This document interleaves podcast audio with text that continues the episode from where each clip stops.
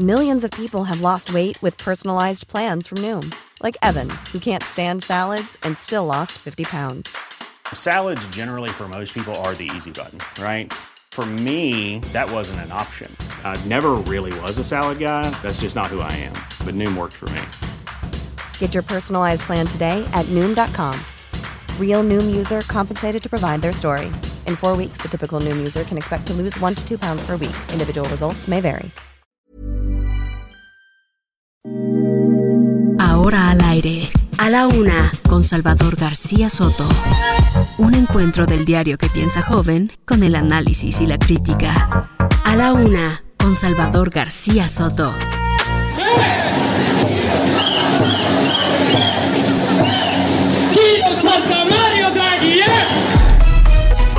No quieren que los pequeños agricultores estemos defendiendo el campo. Las organizaciones que están compradas. No quieren que los pequeños agricultores la secta que lo grabe. ¡Estás machucando! ¡Venga, norte! ¡Estás machucando!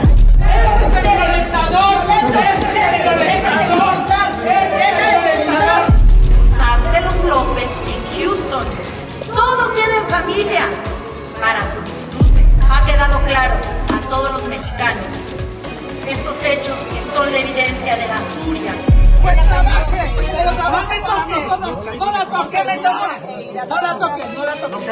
Toques. Licenciado Andrés Manuel López Obrador, usted es el presidente de la República y yo soy la gobernadora del estado de Chihuahua. Entre usted y yo no puede caber la confrontación. Amigas y amigos morenistas, hoy he constatado que no existen condiciones para crear la unidad en Morena y enfrentar juntos el proceso electoral del Estado.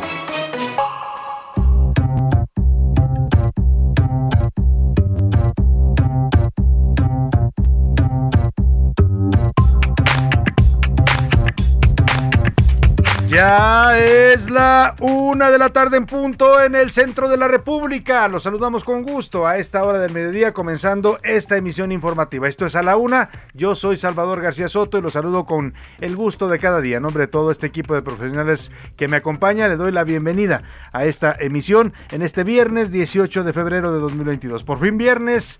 Por fin viernes viene el fin de semana, así es que vamos a relajarnos, vamos a bajar un poco la tensión, el estrés, pero también, por supuesto, antes vamos a informarnos. Le tengo preparado un programa con toda la información importante de las últimas horas. Vamos a estar comentando con usted y compartiendo, por supuesto, esta parte de su día. Deseo que este viernes pues haya comenzado bien para usted y vaya marchando bien hasta esta hora del día, que le vayan saliendo las cosas y lo que usted tiene que hacer para este día, lo que se ha propuesto, que le vaya saliendo todo bien. Y si hay algún problema, algún contratiempo, ánimo, ánimo que aún nos queda la mitad del día y lo que resta del fin de semana para resolver cualquier situación adversa. Vamos a, los temas que le tengo preparados. Antes déjeme platicarle, acá en la Ciudad de México el clima anda por los 23 grados centígrados, una temperatura agradable, soleada eh, este viernes en la capital del país. Espero que también usted esté teniendo un buen clima donde quiera que se encuentre donde quiera que me esté escuchando, si está en casita, si está en la oficina, en el trabajo, si está trasladándose en el tránsito de su ciudad, lo que esté usted haciendo, pues vamos a estarle acompañando en esta parte de su día, vamos a informarle, acompañarle y a entretenerle. Todo eso nos proponemos y esperemos poder lograrlo. Le platico los temas que le tengo preparados, ya confirmado. Ayer aquí se lo adelantamos en exclusiva, después ya le decía yo, todos los medios nos retomaron y nos siguieron con esta información de que Roberto Palazuelos no iba a ser el candidato de Movimiento Ciudadano. Sorprendió por dos razones. Primero porque no había decidido Movimiento Ciudadano qué hacer. En este caso había una oposición interna fuerte a la candidatura de Palazuelos a partir de sus declaraciones polémicas, pero parecía que lo iban a mantener. Pero luego también en la otra parte de esta noticia que ayer le adelantamos eh, fue la ruptura en Morena, eh, la salida del senador José Luis Pech, que aquí hablamos con él en este espacio, nos confirmó que efectivamente él no estaba conforme con lo que están haciendo en Morena y en la 4T. Habló mal del líder de Morena, Mario Delgado, lo acusó de ser un, pues una especie de traficante de influencias ahí en Morena, de manejar las cosas a su antojo y de traicionar los principios de este partido. El tema es que pues hoy ya todo eso se confirmó. Desde ayer por la tarde ya era oficial y eh, el propio Roberto Palazuelos, el llamado Diamante Negro, ha declarado a los medios en Quintana Roo que él mismo se bajó de la candidatura. Ayer tuvo un encuentro con Dante Delgado, el líder nacional de Movimiento Ciudadano. Dante le dijo que estaba preocupado por la oposición interna, por el daño que le podía hacer a su marca la candidatura de Palazuelos y Palazuelos en ese momento le dijo, ¿sabe qué? No se preocupe, yo me bajo, yo me hago un lado y yo me, me, me, me, me bajo de la candidatura. Así es que, pues es oficial, le voy a poner incluso el audio ya de las primeras declaraciones que da Roberto Palazuelos confirmando que no será candidato en Quintana Roo tal y como se lo planteamos y le voy a platicar más qué le ofrecieron para que se quedara y qué rechazó. Eso se lo voy a contar en un momento más.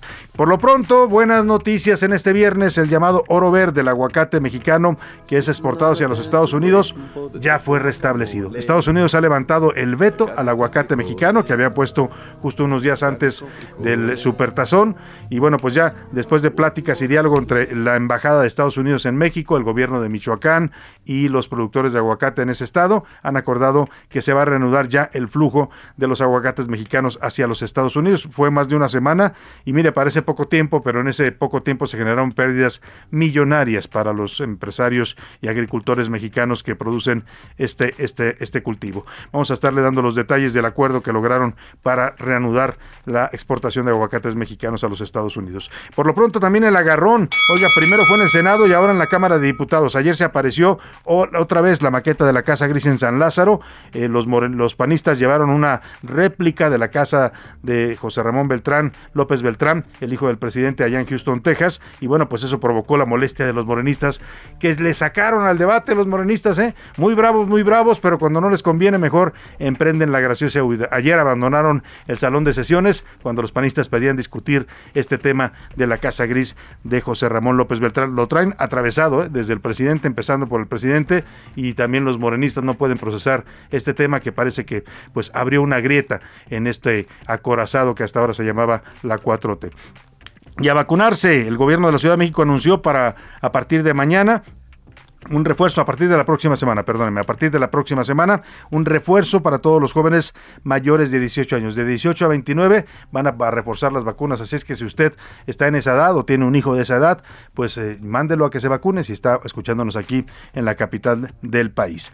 Y adiós, adiós chacuacos, a partir de hoy porque aplauden? Oiga, aquí, mire, mire, Priscila está aplaudiendo, pero Priscila era una fumadora. Cuando yo la conocí, era como un chacuaco, fumaba y fumaba y fumaba. Pero bueno, se anunció un decreto en el que se produce, se prohíbe, se prohíbe, pues, eh, fumar en los espacios laborales. Ningún área de un espacio laboral ni de escuelas o espacios públicos podrán ser para fumadores. Así es que pues los estamos replegando a los fumadores, cada vez los arrinconan más a fumar allá, se va a volver algo proscrito. Bueno, ahí están los aplausos. Además también en este decreto contempla ya la eliminación total de cualquier tipo de publicidad de marcas de tabaco. Y bueno, en los deportes es viernes, la selección femenil de fútbol ya comenzó su camino al Mundial de Australia con una goleada de 9 a 0. 9 a 0 a Surinal metieron las jugadoras de la selección mexicana de fútbol, nos va a contar Oscar Mota. Además, directo a la infancia y a la juventud. El luchador Undertaker fue anunciado para entrar al Salón de la Fama de la WWE la Liga de la Lucha Libre allá en los Estados Unidos. De todo esto nos contará Oscar Mota y bueno, pues ya ve, un programa variado, surtido, como el surtido rico de las cajitas esas de galletas. Así tenemos un programa hoy con mucha información, con muchos temas para compartirle y acompañarle en esta parte de su día. Y para que usted, como siempre lo hace y nos da mucho gusto que lo haga, participe con nosotros, opine, comente sobre los temas de la agenda pública, le hago las preguntas de este viernes. Esta es la opinión de hoy. Y en la pregunta del día hoy estamos de promoción. No le tengo una, no le tengo dos, le tengo tres preguntas para que usted participe con nosotros. La primera, a partir de hoy queda prohibido fumar o consumir productos de nicotina en espacios escolares, laborales, deportivos y públicos abiertos. ¿Qué piensa de esta nueva medida? Le doy opciones para que me responda. ¿Es correcta? El gobierno, el cigarro no solo afecta al que lo fuma, sino a los, a los que están a su alrededor. Es incorrecta, los fumadores están siendo discriminados y me da igual si fuma la gente o no. Mm, la segunda pregunta, México es uno de los países donde menos vacaciones, este dato le vamos a platicar hoy de este estudio que se hizo, ¿eh? se midió qué tantas vacaciones tienen los trabajadores en el mundo y México sale como uno de los países que tienen menos vacaciones, menos descanso los trabajadores. Trabajamos muchísimo y tenemos poco tiempo de vacaciones. Es uno de los países con menos tiempo. Según la Ley Federal del Trabajo, un trabajador en México tiene derecho a seis días de descanso cuando cumple un año de trabajo. Se le van aumentando dos cada año En otros países, fíjese, Brasil, Reino Unido o Francia, los días de vacaciones al año son hasta 30. O sea, se van un mes completito de vacaciones. Yo le quiero preguntar, ¿usted toma y tiene vacaciones? ¿Cree que son necesarias para su vida? Y ya, bueno, usted me responderá lo que usted considere. Y la última pregunta, la última pregunta tiene que ver con estos temas un poco más políticos sobre las eh, reacciones que hay en el mundo en contra de este discurso agresivo hacia, la prensa que tiene el presidente López Obrador. Ayer lo, pues, lo cuestionaron desde los Estados Unidos el senador Ted Cruz. El gobierno de Estados Unidos, Estados Unidos de Joe Biden también explicó su preocupación. Desde España, asociaciones de periodistas también le pidieron al presidente López Obrador moderar su lenguaje y dejar de atacar a la prensa. Hubo fuertes cuestionamientos. ¿eh? El de Ted Cruz habla de un abuso de poder del presidente López Obrador. Hoy, por cierto, ya le respondió el presidente a Ted Cruz. Más adelante le voy a poner el audio, pero le dice que le, es un timbre de orgullo que lo critique Ted Cruz porque está en contra de su gobierno. Por lo pronto, yo le pregunto a usted: ¿usted cree que estos mensajes que le están mandando desde el extranjero al presidente López Obrador por su discurso agresivo y su actitud hacia la prensa son llamados legítimos ante una falta de respuesta del gobierno mexicano? ¿Son injerencistas? ¿No tienen derecho a pedirle nada al presidente desde otros países? ¿O solamente buscan desestabilizar al gobierno de AMLO? ¿Qué piensa de estos temas? Coméntenos, opine, participe 5518 41 51 99 es el número donde puede mandarnos sus mensajes vía texto o voz. Usted lo decide. Ya sabe que aquí su opinión cuenta y sale al aire. Y vámonos al resumen de noticias porque esto como el viernes y como el fin de semana ya comenzó. Tropiezo. En 2021, la captación por concepto de multas a contribuyentes por corrección fiscal del SAT cayó 43%. Tragedia. La explosión de un polvorín en la comunidad de San Jacinto, en el ayuntamiento de Huixquilucan, dejó un muerto y dos lesionados. Vaya. Autoridades clausuraron el tiradero clandestino de cascajo que amenazaba con secar una de las lagunas de Jico en el Estado de México. Récord. El Instituto Nacional de Migración reportó la detención de 1.266 extranjeros provenientes de 33 países en 24 horas. ¡Oh, my God! Un juez americano ordenó que el expresidente estadounidense Donald Trump testifique bajo juramento sobre sus negocios durante una investigación civil en Nueva York. Una de la tarde con 11 minutos. Vamos a la información en este viernes. Y bueno, pues el diamante negro se bajó.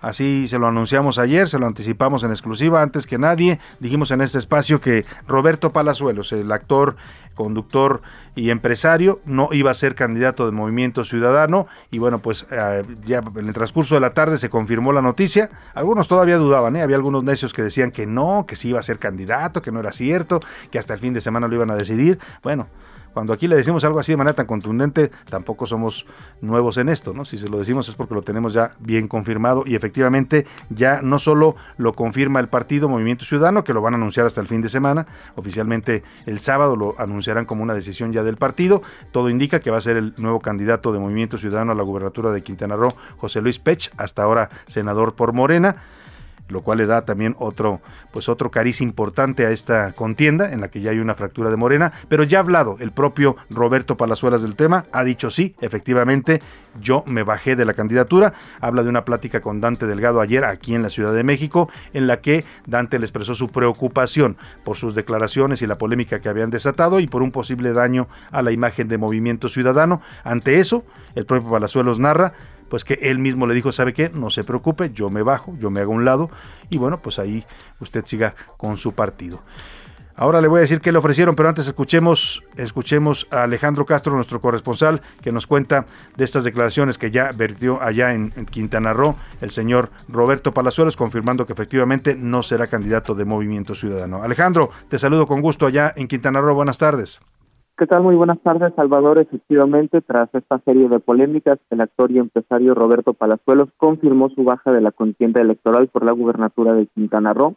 En entrevista con el Heraldo, eh, Palazuelos detalló que se reunió efectivamente el sábado, perdón, el 17 de febrero por la noche con el dirigente nacional de Movimiento Ciudadano para externarle su decisión, eh, esta decisión que dice tomaron de manera conjunta de que ya él no sea el, el candidato a pesar de que era el único precandidato registrado. Esto fue parte de lo que nos dijo.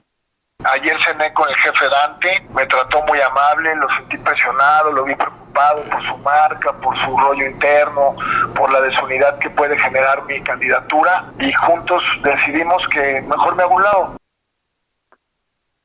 Sin embargo, Salvador, mencionarte que eh, Roberto Palazuelos eh, aseguró que sigue firme en su intención de querer ser gobernador de Quintana Roo, pero para el próximo proceso electoral lo buscará, dijo, por la vía independiente.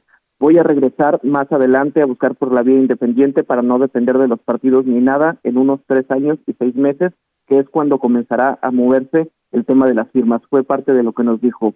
Reconoció que su baja de la contienda tiene relación con esta polémica desatada por sus, eh, también lo comentó así, desafortunadas declaraciones, donde él mismo relató que estuvo involucrado en un episodio donde fueron asesinadas dos personas quienes presuntamente habrían intentado asaltar la vivienda donde se encontraba el actor.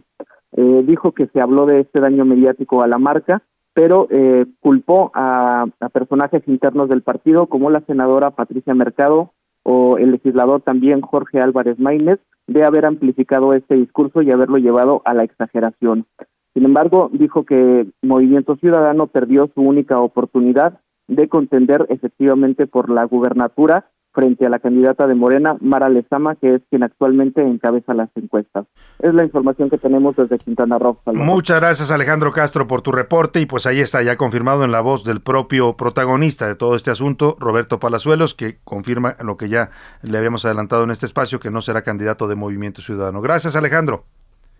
Gracias, un saludo a la audiencia. Alejandro Castro, nuestro corresponsal allá en Quintana Roo. Y mire, eso se lo cuento ya off the record porque pues es lo que me han platicado, cómo estuvo ayer este, esta reunión con Dante, ya le decía, Dante se expresa preocupado, él dice pues también un poco en una actitud de dignidad, pues entonces mejor yo me bajo antes de que usted lo anuncie, ¿no? También hay que saber, como dicen, retirarse a tiempo, eh, pero le ofrecen para que se quede y acompañe la campaña de José Luis Peck, que todo indica que va a ser el candidato, que le ofrecen que ser diputado, una diputación por Movimiento Ciudadano, cosa que rechaza el señor Palazuelos. Dice que no, que muchas gracias y ya escuchó usted, va a buscar en un futuro ser candidato otra vez, pero ahora por la vía independiente. Pues así acaba, así acaba la aventura de, política del diamante negro que seguirá con sus negocios. No le va nada mal en sus negocios allá en Quintana Roo, ¿eh? sobre todo en Tulum. Dicen que es el dueño casi de medio Tulum y algunos cuestionan cómo se ha hecho de tantas propiedades, pero bueno, ahí seguirá dando de qué hablar el señor Palazuelos. Por lo pronto se despide de esta aventura política que no, no cuajó. Vámonos a otro tema, lo que sí cuajó y nos da mucho gusto además porque es una buena noticia para los mexicanos y para las familias que dependen de esta actividad, es la exportación del aguacate mexicano. Los acuerdos entre la Embajada de los Estados Unidos, el gobierno de Michoacán, encabezado por Alfredo Ramírez Bedoya, y los productores de aguacate, de aguacate de Michoacán estuvieron dialogando durante toda la semana. Aquí hablamos con ellos, nos platicaron que había este diálogo, que había este intento por lograr un acuerdo. Francamente le digo, yo no pensé que fuera a ser tan rápido, ¿eh? pero lo lograron en un tiempo récord. Eh, hubo compromisos, el gobierno de Michoacán se comprometió con el apoyo del gobierno federal a controlar la situación de inseguridad y de violencia del narcotráfico que está afectando a la producción de aguacates. Dijeron que van a tomar cartas en el asunto, garantizaron que los inspectores que manda Estados Unidos a Michoacán a supervisar la producción de aguacates eh, pues sean eh, tengan también condiciones de seguridad para evitar esto que desató el problema, que fue una amenaza a uno de ellos. Y bueno, en general acordaron que se va a reanudar ya eh, a partir de hoy la, la exportación de aguacates mexicanos a los Estados Unidos y la importación de este producto al territorio estadounidense. El embajador Ken Salazar, eh, embajador de Estados Unidos en México, informó en un comunicado que hoy el Servicio de Inspección Sanitaria de Animales y Plantas del Departamento de Agricultura estadounidense determinó reanudar de inmediato su programa de inspección de aguacates en Michoacán, con lo cual se vuelven a abrir las fronteras estadounidenses a este producto mexicano. Adrián Arias, te saludo, platícanos cómo se llegó a este acuerdo y por qué es tan importante para la economía mexicana.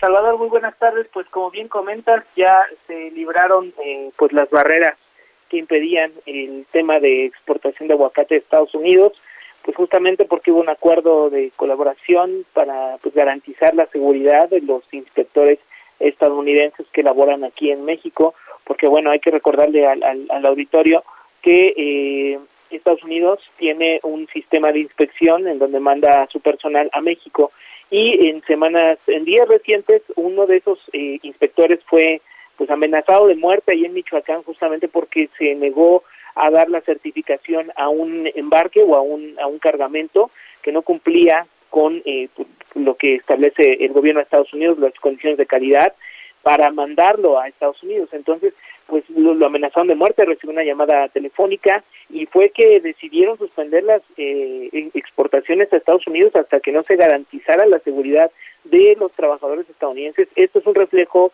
eh, Salvador, del el entorno de violencia que se está viviendo en, en el campo mexicano, eh, que es algo que casi no se habla, pero hay mucha mafia y mucho crimen organizado ahí eh, generando, lo, lo han documentado eh, televisoras internacionales, hay, hay documentales en todos lados, y entonces esto pues vino a saltar ya eh, en, en, en el aspecto diplomático, y bueno, hoy eh, están dando a conocer que Estados Unidos eh, considera que ya hay seguridad para sus inspectores y que por eso están reanudando el comercio de aguacate que tan solo en 2021 generó 2.8 mil millones de, de, exportaciones de aguacate mexicano hacia Estados Unidos, que realmente es, es, un, es una suma bastante considerable y hay que decirlo, el 80% del aguacate que se produce en México termina en las mesas de Estados Unidos.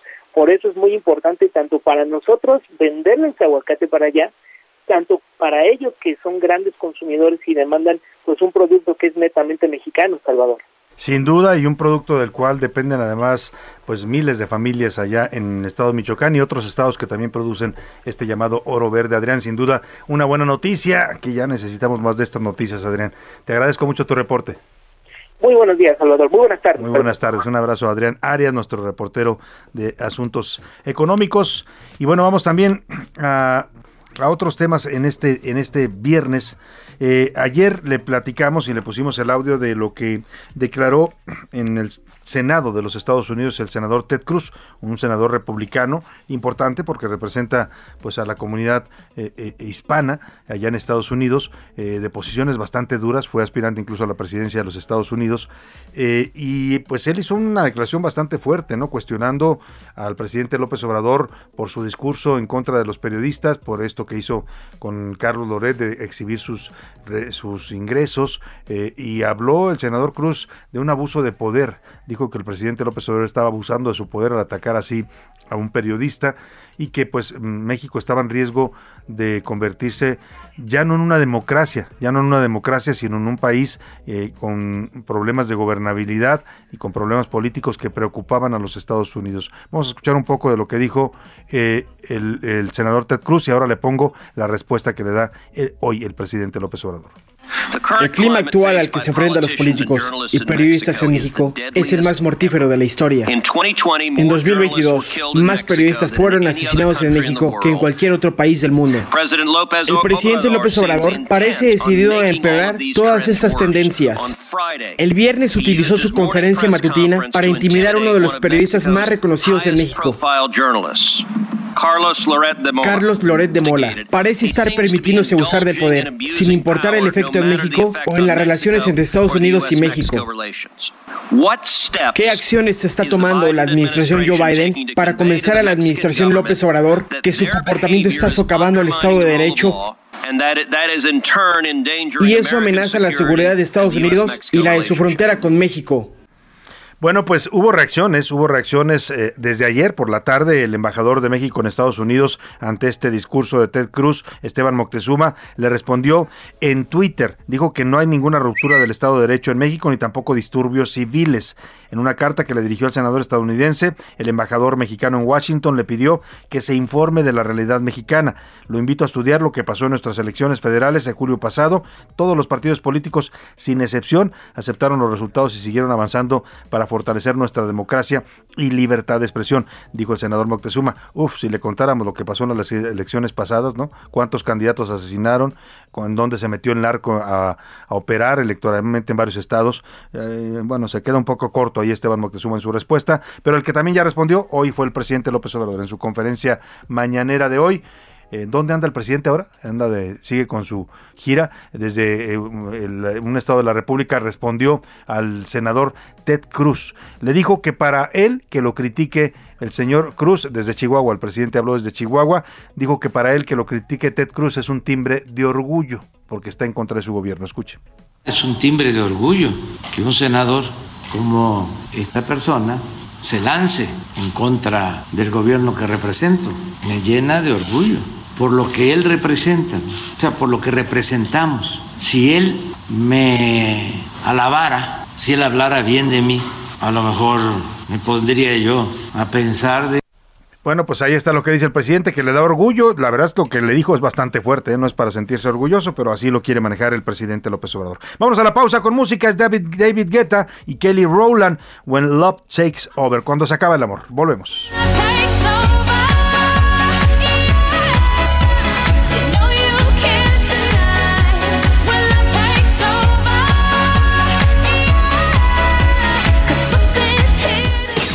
Escuchas a la una con Salvador García Soto. En un momento regresamos.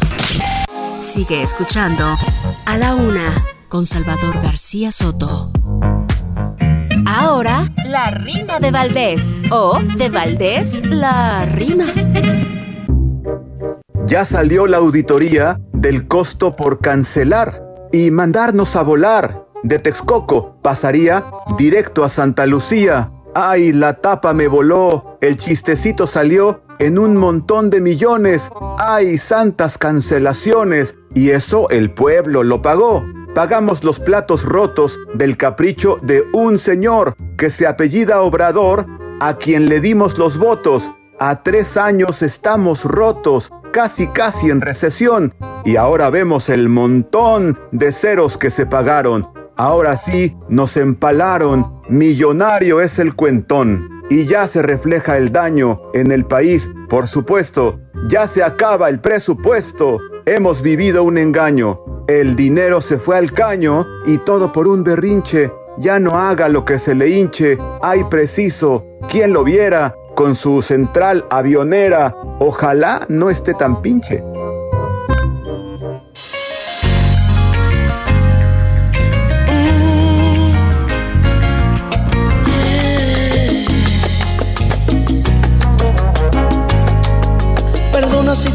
En este momento, pero me hacía falta escuchar de nuevo, aunque sea un instante, tu respiración.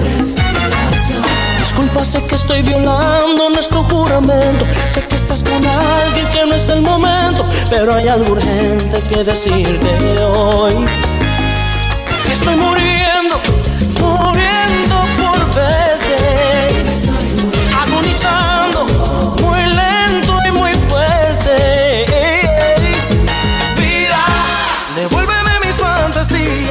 Una de la tarde con 32 minutos y hemos regresado con este ritmazo del grupo Son by Four con Apuro Dolor. Había una versión de esta también en balada y es una canción que habla de esas veces que uno anda de rogón, ¿no? Que ya la persona no quiere nada y uno anda hable y hable insistiendo, ¿no? Y cómo duele, cómo duele eso es lo que narra este grupo eh, latino eh, sobre esta canción del año 2000. A mucha gente le arrancó sus pidos esta canción, así es que pues recordemos el amor con Son by Four. Apuro, apuro, dolor, apuro, apuro,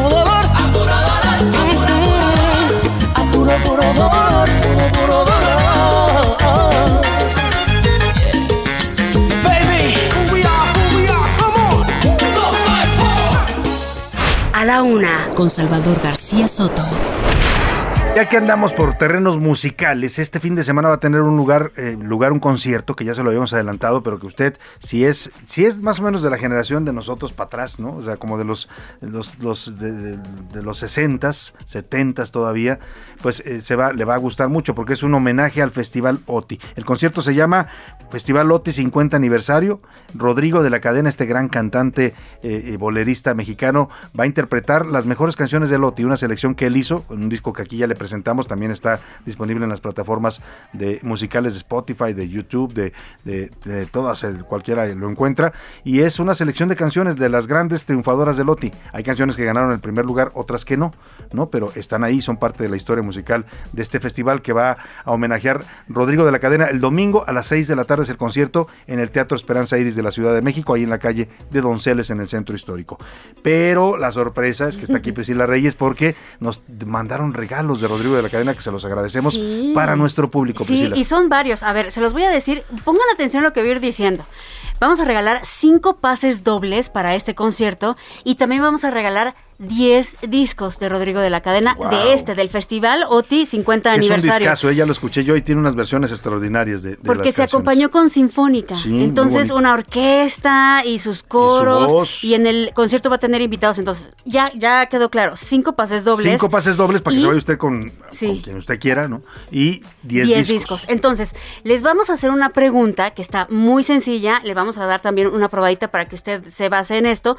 Pero va a estar así. Las primeras cinco respuestas completas se llevan los pases dobles para el concierto y las otras diez que entren después se van a llevar los discos. Aquí les vamos a avisar. Entonces, o sea, cinco se llevan pase y disco y otras cinco nada más. Cinco se llevan pase para el concierto y ah, diez ya, el premio de, consolación, digamos. Si usted es de los primeros cinco se va a llevar pase. El concierto. y ya después del, del número diez. Ajá, disco. Disco. Entonces, ahí les va. Su respuesta debe estar completa con su nombre completo más las dos preguntas que les voy a hacer de esta probadita. Póngale atención y escuche. Y es importante que ponga su nombre para poder contactarlo. Sí, Presagiando el final. Hasta ahí. ¿Cuál es la pregunta? ¿Quién cantó en el OTI esta canción y cómo se llama la canción? Al rato les ponemos más probaditas. Está fácil. ¿Qué barco llegaste hoy, Priscila? ¿Qué barco? Si no, no las, no las contestan, pero ahí está. Empieza a marcar 55 18 41 51 99. Llévese su pase doble para ver a Rodrigo de la Cadena en este homenaje al Festival Loti. Domingo, 6 de la tarde, Teatro Esperanza Iris. Y si no alcanza pase, pues se lleva su disco. Tres cosas debe de tener su mensaje, si no, no se lleva nada, ¿eh? Nombre completo, quién canta esta canción, quién la cantó en el Festival Loti y cómo se llama la canción. Venga, ya está. Empiece a marcar rápido porque vuelan los pases y los discos. Gracias, Priscila. Y vámonos a más información. Le platico rápidamente. Si usted está entre los 18 y 29 años de edad y me está escuchando, o si usted que me escucha tiene un hijo, un sobrino, un amigo conocido de esta edad, es importante lo que le voy a decir. Se anunció, o anunció hoy la jefa de gobierno de la Ciudad de México, Claudia Sheinbaum, que a partir de la próxima semana comenzará la aplicación de vacunas de refuerzo a jóvenes de entre 18 y 29 años. Será del 21 al 26 de febrero en todas las alcaldías de la Ciudad de México. También eh, dijeron que va, pues, eh, que va a seguir todavía la capital, también lo dijo la jefa de gobierno, otras dos semanas más en semáforo amarillo y que siguen bajando las hospitalizaciones por COVID. Escuchemos a Claudia Sheinbaum. La próxima semana podemos decir que se cierra el ciclo de la vacunación contra COVID-19 en la Ciudad de México. Eso significa que todos los adultos de 18 y más, hombres y mujeres, tendrán su dosis de refuerzo. Siguen bajando las hospitalizaciones en la ciudad y esto es gracias a este programa de vacunación pues ya lo sabe, si sabe de alguien que está en esta edad y necesita su dosis de refuerzo o incluso su primera dosis, ¿eh? puede ir a ponérsela si no se ha puesto ninguna, también puede aprovechar esta vacunación para jóvenes de 18 a 29 años. Mientras tanto, ayer la Secretaría de Salud informó que en las últimas 24 horas se han contabilizado 21.565 contagios y 470 muertes por COVID. Pues dicen que baja y baja, pero las muertes no son menores, ¿eh? 470 mexicanos murieron ayer por COVID. La senadora parista Lili Telles dio positivo a COVID-19 dijo en su cuenta de Twitter pues que se guardó en su casa para recuperarse y que afortunadamente no perdió el antojo por los chocolates, que eso seguramente es un buen síntoma. Pues que se recupere pronto Lili Telles, le mandamos un saludo. Y vámonos rápidamente a otro tema, la Casa Gris en San Lázaro. Oiga, apareció la Casa Gris de Houston, esta mansión donde habitó José Ramón López Beltrán, el presidente, el hijo del presidente López Obrador y su esposa Carolyn Adams. Ya había aparecido en el Senado, ¿eh? hicieron una maqueta en el Senado, era más chiquita. La de ayer de la Cámara de Diputados era bastante grande la maqueta, claro, también el salón de sesiones es más grande. Lo llevaron los panistas y pidieron que se debatiera el tema y que se discutiera si había un conflicto de interés en esta en este tema de la Casa Gris. Los morenistas pues le rehuyeron al debate y abandonaron la sesión. Elia Castillo, tú estuviste ahí, cuéntanos lo que pasó ayer por la tarde en San Lázaro. Buenas tardes. En Houston. Todo queda en familia para disfrute.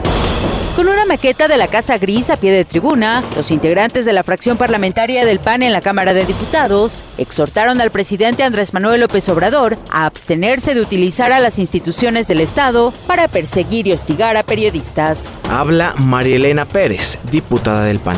El presente exhorto está dirigido al Ejecutivo Federal para que garantice y respete la libertad de expresión, ya que no utilice las instituciones del Estado mexicano para presionar, hostigar y perseguir a los periodistas. Respete el derecho a la protección de los datos personales del que gozan constitucionalmente todos los mexicanos. Debemos detener al violador de los datos personales y al sicario de la libertad de expresión que desde su tribuna matutina dispara mansalva a todos los que no están de acuerdo con él.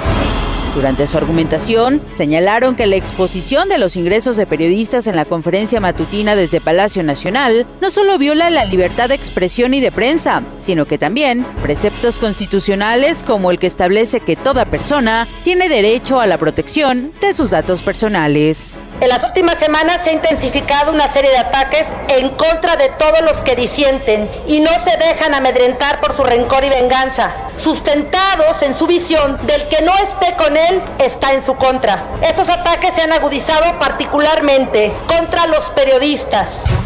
Simultáneamente, el bloque López Obradorista de Morena, PT y Partido Verde hizo vacío en el Pleno y le oyó al debate. Habla Ignacio Mier, coordinador de Morena, y María Elena Pérez, diputada del PAN se agotó la discusión y aprobación de los dictámenes que fueron presentados por las diferentes comisiones y venía ya un asunto que no tiene que ver nada con el trabajo legislativo, sí, con la disputa de carácter político electoral, pero para que haya pleito se requieren dos. Y como nosotros somos un movimiento pacífico, no estamos a favor de esto y creo que se debe de cuidar y mi responsabilidad como coordinador del grupo parlamentario es que no se incremente el calor político. Como ya en la mansión del bienestar. Por cierto, la sucursal de los López en Houston. Todo queda en familia para su disfrute. Ha quedado claro a todos los mexicanos estos hechos que son la evidencia de la furia de un régimen que se está cayendo a pedazos por la exhibición de esa doble cara de santidad y de corrupción. Ha quedado claro para todos los mexicanos. Bueno, pues ahí está, dice, eh, explicaba el coordinador morenista en San Lázaro, Ignacio Mier, Mier que se salieron del, del, salón de sesiones porque ellos son pacíficos. Bueno, dicen por ahí, en mi pueblo les dicen de otro modo, ¿no? Pero ahí dejamos el tema. Vámonos rápidamente a otro grupo Vidanta, este grupo hotelero que pues le dio trabajo, los hijos del señor Daniel Chávez, dueño de este grupo hotelero, le dio trabajo a José Ramón López Beltrán en Houston y hasta le consiguió una visa de trabajo, sin tener mucha experiencia, ¿eh? porque es abogado, pero acá en México no sabe nunca que haya litigado y ahora es asesor legal en los Estados Unidos. Bueno, pues resulta que ayer se publicaron investigaciones de mexicanos contra la corrupción, aquí se las presentamos, diciendo que al grupo Vidanta pues le ampliaron las concesiones de playa y de incluso de ríos que le han concesionado, márgenes de los ríos, y ha destruido la naturaleza de una manera impresionante este grupo. ¿eh? Hay un tema que le estamos preparando sobre eh, una obra que tiene ahí en Vallarta, donde está construyendo un teleférico en los límites entre Vallarta y Nuevo Vallarta, y se comió la margen de un río. Destruyó un manglar que estaba en el río, un hábitat de cocodrilos, para poner sus torres para un teleférico. Bueno, si esos no son tráficos de influencias, pues no sé qué lo sean. ¿Por qué le autorizan la destrucción ambiental a estos grupos hoteleros? Bueno, ayer contestó el grupo Vidanta que ellos no tienen ningún tipo de conflicto de interés ni negocios con el gobierno y que simplemente se dedica a, a asesorar gratuitamente al presidente. Sí, gratuitamente seguramente. Escuchemos esto. Salvador, buenas tardes. Como bien lo mencionas, ayer Daniel Chávez Morán, fundador y presidente de Grupo Vidanta, envió un comunicado sobre la relación que tiene con el gobierno de López Obrador, en donde negó que él, su familia y sus empresas tengan contacto laboral o comercial con la administración actual. Además, Morán respondió a lo publicado este jueves sobre el presunto otorgamiento de concesiones para ocupar hasta por 15 años playas en Nayarit, Jalisco y Guerrero. Dijo que no ha solicitado ni recibido concesión alguna de parte de la actual administración, ya que los permisos fueron obtenidos en secciones anteriores, por lo que solo se han renovado las concesiones. Sobre las 2.000 hectáreas donadas de este emporio a Puerto Peñasco para que la CFE construya un parque solar, el empresario señaló que no participará de alguna forma en el proyecto, por lo que no saldrá beneficiado como se dijo. Comentarte, Salvador, que también precisó que su función como supervisor honorario de avance del tren Maya no tiene mayores implicaciones con el gobierno. Por último, Salvador declaró que se va a reservar el derecho a denunciar por la vía legal a aquellas personas cuyas falsas suposiciones o mentiras causen daño moral o económico. Salvador, mi reporte, buenas tardes. Pues ahí está la explicación que da el señor Daniel Chávez, dueño del grupo Vidanta. Pues mire, dicen, las concesiones no me las dieron ahorita, ¿no? Pero se las ampliaron, ¿eh? Se las ampliaron y por 15 años. O sea, pudieron bien haberle dicho, a ver, señor, vamos a revisar sus concesiones. Si el presidente anda revisándole concesiones a todo mundo, las otorgadas en el pasado, ¿no? A los de la industria eléctrica, a los del petróleo, ya les redujeron también las concesiones del pasado, a, los de los gasoductos les cambió las concesiones. Y a, estos, a este grupo hotelero, ¿no? Se les aprueba tal como están y se las amplía incluso de tiempo. Pero bueno, ahí está este tema. Vámonos rápidamente a otro importante. Según la Auditoría Superior de la Federación, eh, pues hay todo un debate ahorita en redes por el tema de la cancelación del aeropuerto de Texcoco. No es un tema nuevo, usted recuerda que ya había surgido desde el año pasado, cuando presentaron el reporte de la cuenta pública de 2019, la Auditoría Superior de la Federación. Sí es una enorme polémica, porque entonces se dijo que el costo de cancelación había superado los 300 mil millones de pesos. La, la auditoría salió a aclarar después de que se molestara el presidente López Obrador e incluso los morenistas se lanzaran fuerte contra este organismo de la Cámara de Diputados, la Auditoría Superior de la Federación, amenazando incluso con destituir al auditor. Bueno, se hizo una aclaración, hubo conciliaciones con el Grupo Aeroportuario de la Ciudad de México y se acordó que la el costo total de la cancelación del aeropuerto de Texcoco era de 113 mil millones de pesos. Esa es la cifra definitiva, pero ayer circuló un documento que era de esa auditoría de 2019 y revivió un poco esta polémica sobre cuál fue el costo real de esto. Pero bueno, más allá de eso, vamos a hablar también de otros temas porque está en la línea telefónica y le agradezco mucho que nos tome la llamada el auditor superior de la Federación, David Colmenares. Don David, ¿cómo está? Muy buenas tardes. Muy bien, Salvador, con mucho gusto de poder comentar este tema con usted. Eh, importante aclararlo, auditor, porque ayer yo yo subí un, este documento que está circulando, que entiendo que sí es un documento oficial, pero es un documento que en su momento fue aclarado, pero ha tenido pues muchas muchas repercusiones y réplicas en, en, la red social de Twitter. Mire, este, sobre este tema, como en su momento discutimos, yo no entiendo, ese tema quedó cerrado en mayo del año pasado.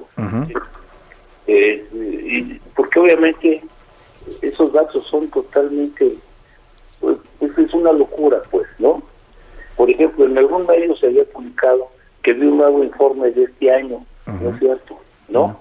Eso lo aclaramos en su oportunidad y, y la nota esta de ayer, que después ya algunos se tomaron también con, la, aclaración que nosotros difundimos, que era de un parrafito, ¿no? Este, obviamente que esto a veces no no no no importa quién lo difunda sino quién lo lo circuló no pero la verdad no no tiene ningún sentido. Este el lo correcto es que en mayo de 2021 publicamos el documento costo del esquema de financiamiento construcción y terminación anticipada de contratos del NAIM al 31 de diciembre de 2019 después de, un, de una etapa de confronta, como marca la ley, entre el organismo habitado, el Grupo Aeroportuario de la Ciudad de México, y un grupo de trabajo especial que formamos con tres eh, destacados profesionales de la Auditoría Superior. El resultado fue este de esos 113 mil millones con un criterio eminentemente contable, que es el que funciona. Entonces no ha habido ni un documento nuevo, ni obviamente la cifra que se manejó en ese momento era era era, era otra, la de 500 y tantos, pero la cifra definitiva es esta. 113 mil millones. Nosotros lo cerramos en el momento que presentamos este informe, solventando ya la confronta que marca la ley con el grupo aeroportuario. Lo que queda, queda claro eso, esa es la cifra definitiva que ustedes ya dieron como oficial. Eh, nada más para que, se precise también, el documento que circula es un documento que sí fue de la Auditoría Superior de, Desempeño, eh, pero es una estimación que ustedes en su momento no reconocieron como Auditoría Superior de la Federación, porque Por, qué, ¿por qué terminan desconociéndolas? Eran 465 mil millones en total. No, lo que pasa es cuando se va desarrollando son imágenes de desempeño son un relato mm. y fue donde le habían llegado una cifra que andaba arriba de los 300, pero una época donde se hablaba de temas como costos sumergidos, se consideraban pagos de deuda. Todo eso fue aclarado y precisamente la ley lo que nos obliga es que tenemos 30 días para aclarar con los entes habilitados claro. las discrepancias que pueda haber. Generalmente la autoridad de desempeño no te presenta cifras de esa naturaleza. Bueno, se hizo. Se, se, se, se, se difundió públicamente y ahí empezó la polémica. Y ya, ya fue mediático.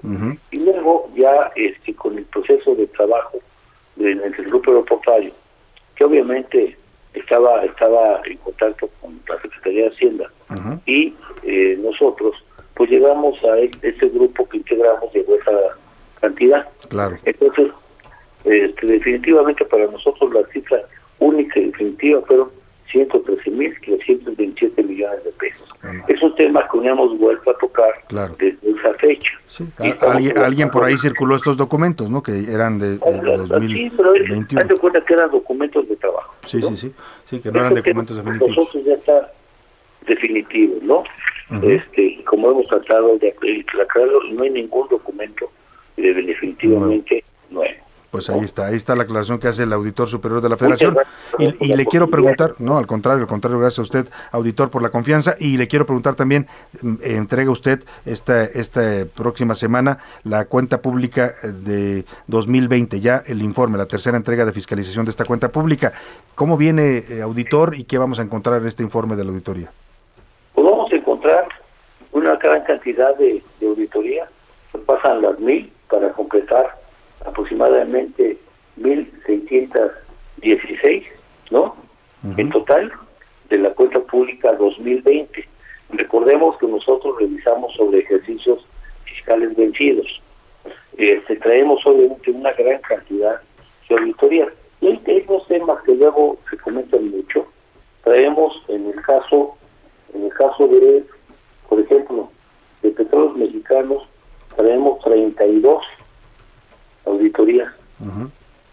Decir, que vamos a presentar este en la tercera etapa 19, vamos a presentar este domingo. este, la Secretaría de Educación Pública, por ejemplo, creemos 22, 11 forman parte de la tercera etapa.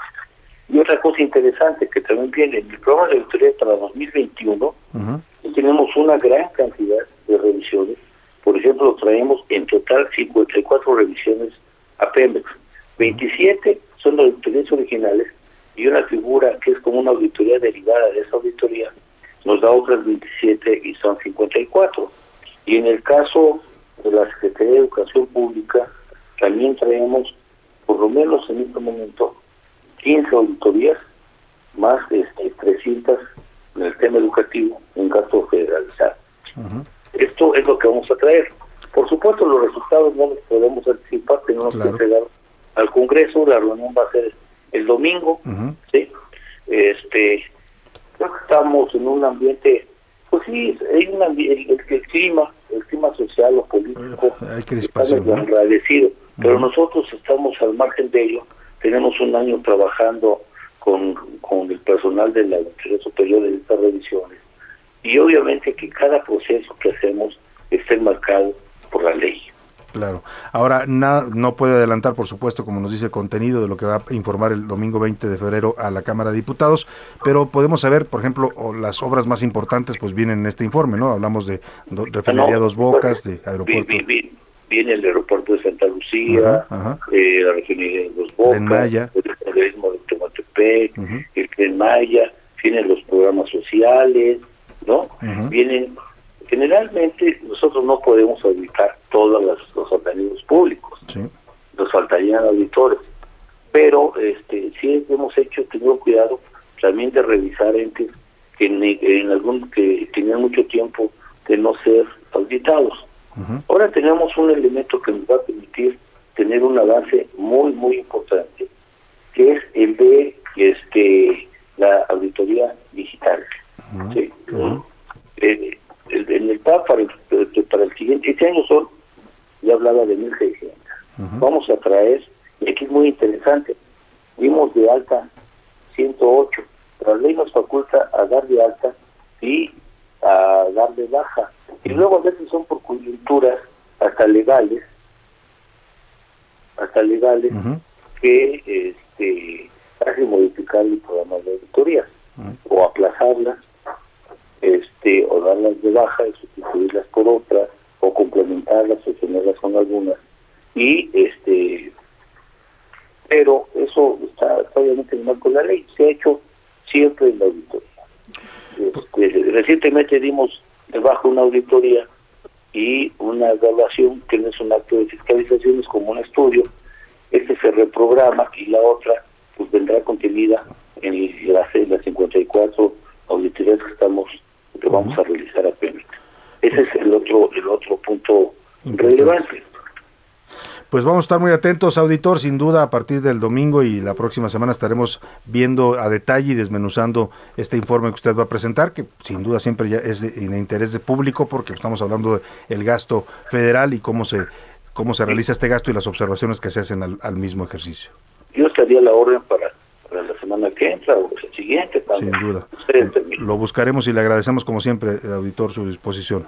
Muchas gracias, don Salvador. Muy buena tarde, un gusto saludarlo es el auditor superior de la Federación, David Colmenares, ahí está, pues dice que en, para, en el costo del aeropuerto para él se quedó en 113 mil millones de pesos, aunque el documento que circula sí era un documento oficial, pero dice que fueron estimaciones pues que se hicieron eh, con otros criterios y que no debieron haberse hecho públicas. Pero ahí está, el documento es real, el que está circulando en redes sociales. Vamos a la pausa con música, Los Ángeles Azules y Jimena Sariñana, Mis Sentimientos, una canción para dedicarle a esa persona amada que uno no quiere que se vaya. Regresamos. Te necesito junto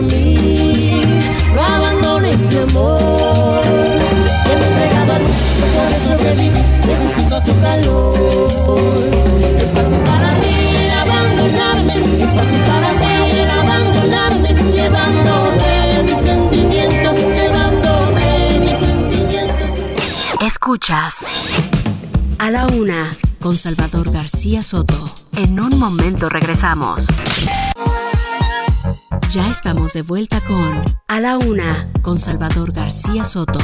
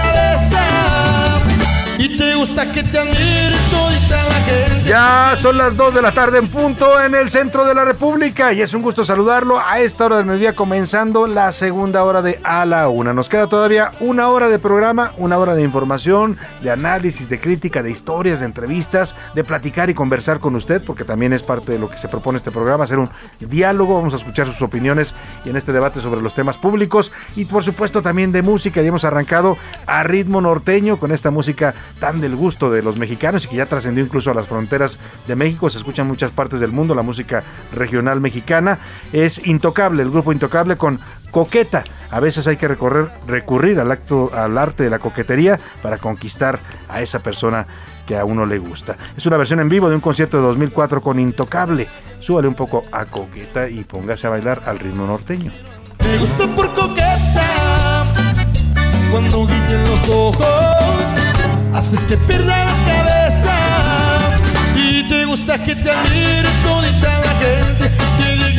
Ya andamos bailando aquí en la cabina también, como no. Y bueno, le platico hablando de temas norteños, lo que le tengo en esta segunda hora. En Tamaulipas surgió un nuevo fenómeno, el fraude al adquirir placas, escuche usted, placas que son adquiridas en redes sociales, placas de auto, así que tenga usted mucho cuidado. Hablamos de ese tema, vamos a platicar lo que está pasando para que se, prevenga. Por cierto, hablando de placas, a ver si tenemos un reporte, hay un caos aquí en la Ciudad de México para poder renovar las placas de auto. He visto filas enormes y hay denuncias de los usuarios de que están complicando muchísimo en el gobierno de la ciudad la renovación de placas. Vamos a platicar también de ese tema aquí en la capital del país. Y amentadas, literalmente amentadas, le voy a contar cómo se llevan en el Congreso del Estado de México. Se puso rudo el debate y un diputado de Morena literalmente le refrescó su mamacita a un diputado del PAN. Ya le voy a poner el audio. Platicaremos también con Héctor Márquez, presidente de la Asociación Mexicana de Empresas de Capital Humano, sobre este tema que ya le adelantaba. ¿Por qué los mexicanos tenemos tan pocas vacaciones? Comparado con otros países, nos dan muy pocas vacaciones, seis días al año. Seis, seis, días al año si usted tiene un año ya de trabajar en una empresa y de a partir de ahí va sumando dos. Pero bueno, para que usted llegue a 20 días tiene que durar trabajando pues 10, 15 años en la misma empresa. El tema es que en otros países tienen hasta 30 días de vacaciones, ¿no? Como un derecho laboral. Vamos a platicar este tema, ¿por qué? ¿Por qué trabajamos tanto y, y, descansamos tan poco los mexicanos? Y vamos también a otros temas importantes. Por lo pronto, es momento de escuchar sus opiniones, sus comentarios. Y ya están aquí conmigo en la mesa Priscila Reyes y José Luis Sánchez. Les doy la bienvenida a ambos. ¿Cómo están? Muy bien, solo, yo, volviéndome loca con los mensajes que están entrando de, ah, de ya, las respuestas. ¿Ya empezaron las respuestas? Ya, ya tenemos ganadores para los boletos, déjenme decirles. Quedan un poquito para discos. Si les parece, les ponemos la segunda probadita, Salvador. Yo creo que muchos ya saben cuál es, pero hay unos que tengan duda. Así, así es que vamos a escuchar la probadita. Pónganle. Venga. Que no me alumbra ya. Híjole, si usted no la adivinó, de verdad no tiene oído musical, ¿eh? Porque Y- esta canción, ¿quién, quién no la ha cantado en una ¿Quién no la ha cantado y te la sabes fiesta, toda? no? La parte que- Toda. Que, te ponga, te la sabes. Y después de dos cervezas o tres tequilas, de todo el mundo la canta, La ¿no? cantas hasta operísticamente. Oigan, rapidísimo, si usted nos está sintonizando por primera vez, estamos regalando boletos y discos de Rodrigo de la Cadena porque este domingo, 20 de febrero, en el Teatro Esperanza Iris estará dando un concierto que es el 50 aniversario de Loti. Y entonces va a estar presentando estos éxitos que todos conocemos con acompañamiento de orquesta, con invitados especiales que no sabemos quiénes van a ser. Y estamos dando esos pases dobles y también estamos dando los discos en donde grabó todo este homenaje a la mu- al Festival de la Música. que es música que marcó a por lo menos dos generaciones de mexicanos, Sí, ¿no? La sí, música sí. de Loti, ¿no?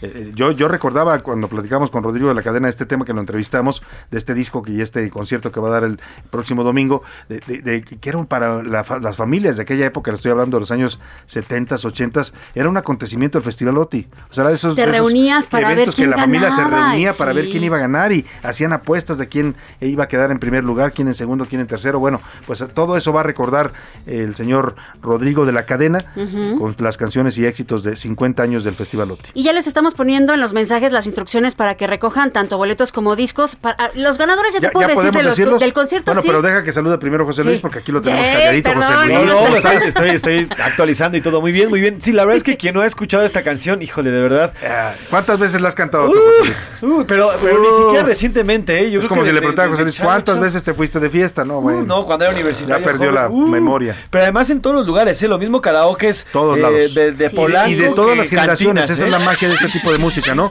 Que no solo la cantan los de la época que la conocieron. Trasciende, claro. jovencitos ya se la saben y la cantan. Sí, sí, sí, pero además el, el, momento que además es visible también cuando este personaje del que estamos hablando, que no puedo decir porque si no les doy la respuesta, Ay, cuando se lo presenta es icónico. Todo el mundo reconoce una imagen de él. Que por cierto, ayer, ayer habría cumplido años si viviera Sí, 71 es años el, el que cantaba originalmente. Ayer fue una, cuatripe- una cuatrifecta perfecta. Fue Vicente Chabelo. Fernández, Chabelo. Michael Jordan y José José. Y de los cuatro, Los o sea, cuatro. cumplían años los cuatro y el único Exacto. que vive. Bueno, Es Michael Jordan y Chabelo. Eso, Chabelo. ¿Qué pasó? Bueno, ¿qué pasó con Jordan y Jordan? Bueno, los dos. Me los, me los fregué a todos.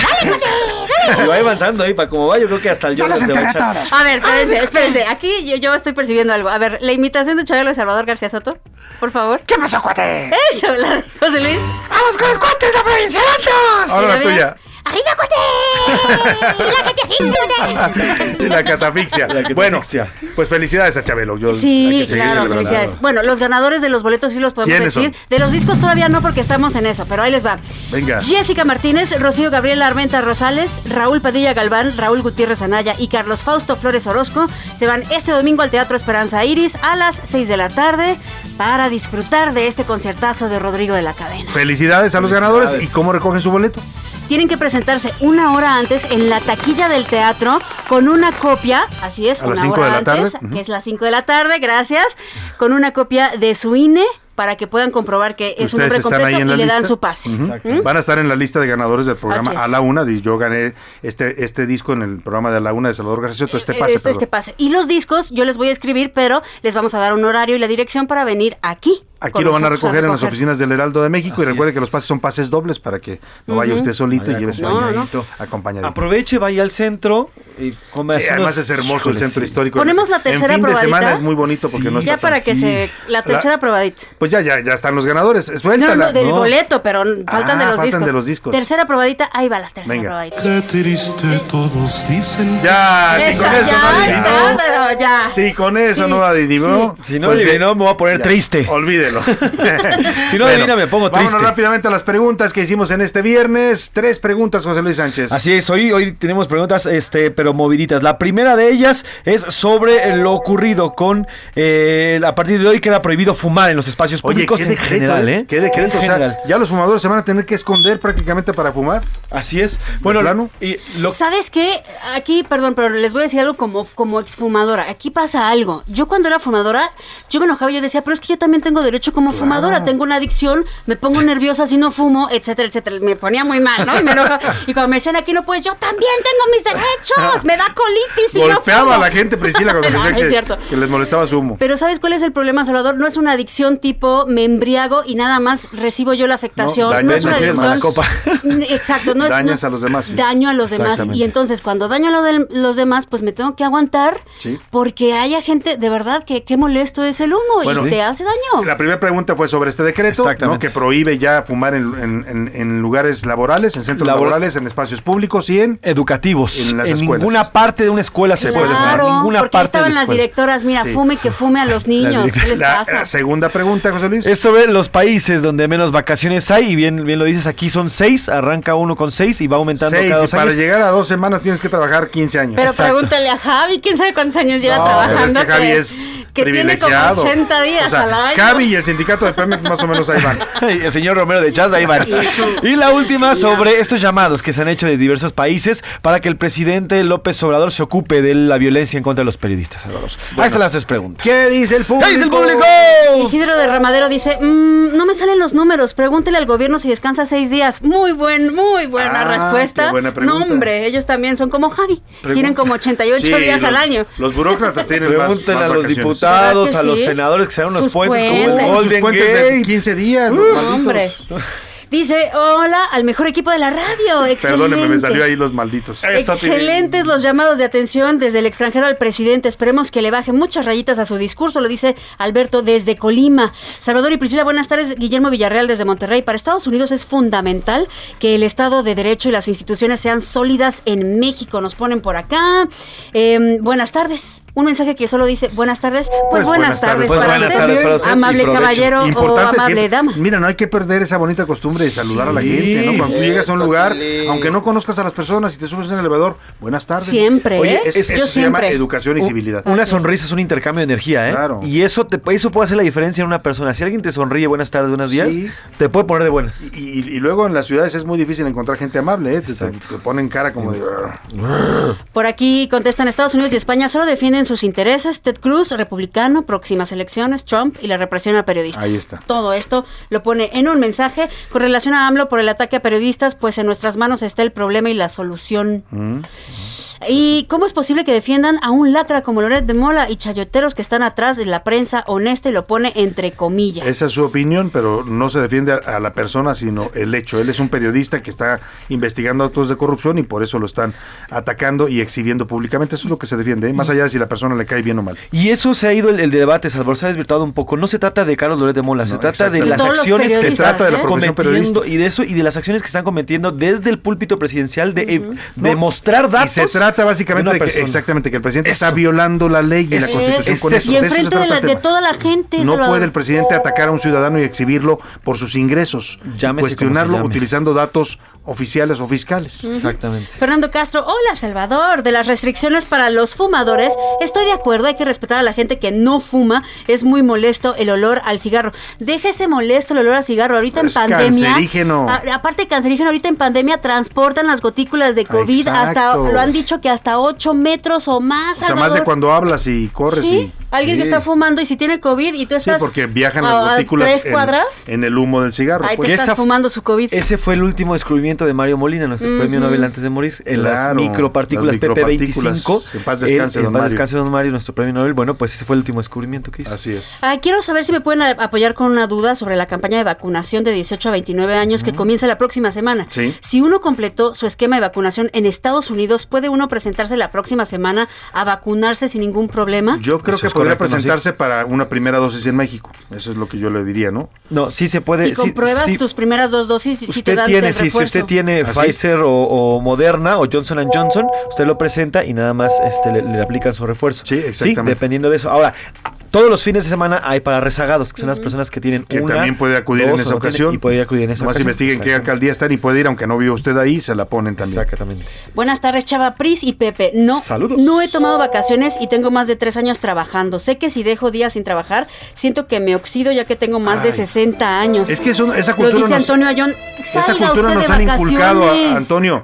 De verdad, pero así nos educaron en México. Sí, no descanses. No, no descanses porque si No descansas de te van a volar la chamba. Sí, Cuidado porque sí. si descansas, o sea, van a decir Trabaja hasta las van a de la decir en tu empresa que qué güey, ya sabe, ¿no? Ajá, o sea, ajá. porque se va de vacaciones. No, tenés un derecho y es de una necesidad física Fisiolo- y, y mental. mental, así es, claro. Y o sea, para que usted pueda rendir más y me- trabajar mejor, ser más productivo, más Eso, creativo, eso. tiene que tener descanso. Todavía, todavía hay este tipo de, de acciones nocivas de muchas empresas que piensan que las horas nalga, que el, te- el tema de las vacaciones. Me encantó eso de Es las que horas se llama nalgas. horas Es- es nalga. que se llama literal horas nalga. encanta. A fuerza tienes que quedar aquí ocho Pero horas, además está horas. en nuestro, está en nuestro, en nuestro chip de como sí, sí. trabajadores. Lo vamos a empezar a Pensamos cambiar. eso, hay que empezar a Lo cambiarlo. estamos empezando a Hay que cambiar. reivindicar nuestro derecho también al debimos de descanso. haber aprendido de la pandemia también. Bueno, en Uy, Twitter, ¿qué dice la comunidad Twitter? Arroba ese García Soto, síganos y también soy Salvador García Soto en Instagram, ahí compartimos los reportajes, todo lo que publicamos tanto aquí en radio como en Noticias de la Noche que hacemos todos los días por la noche en Heraldo Televisión. Sobre la pregunta de las vacaciones,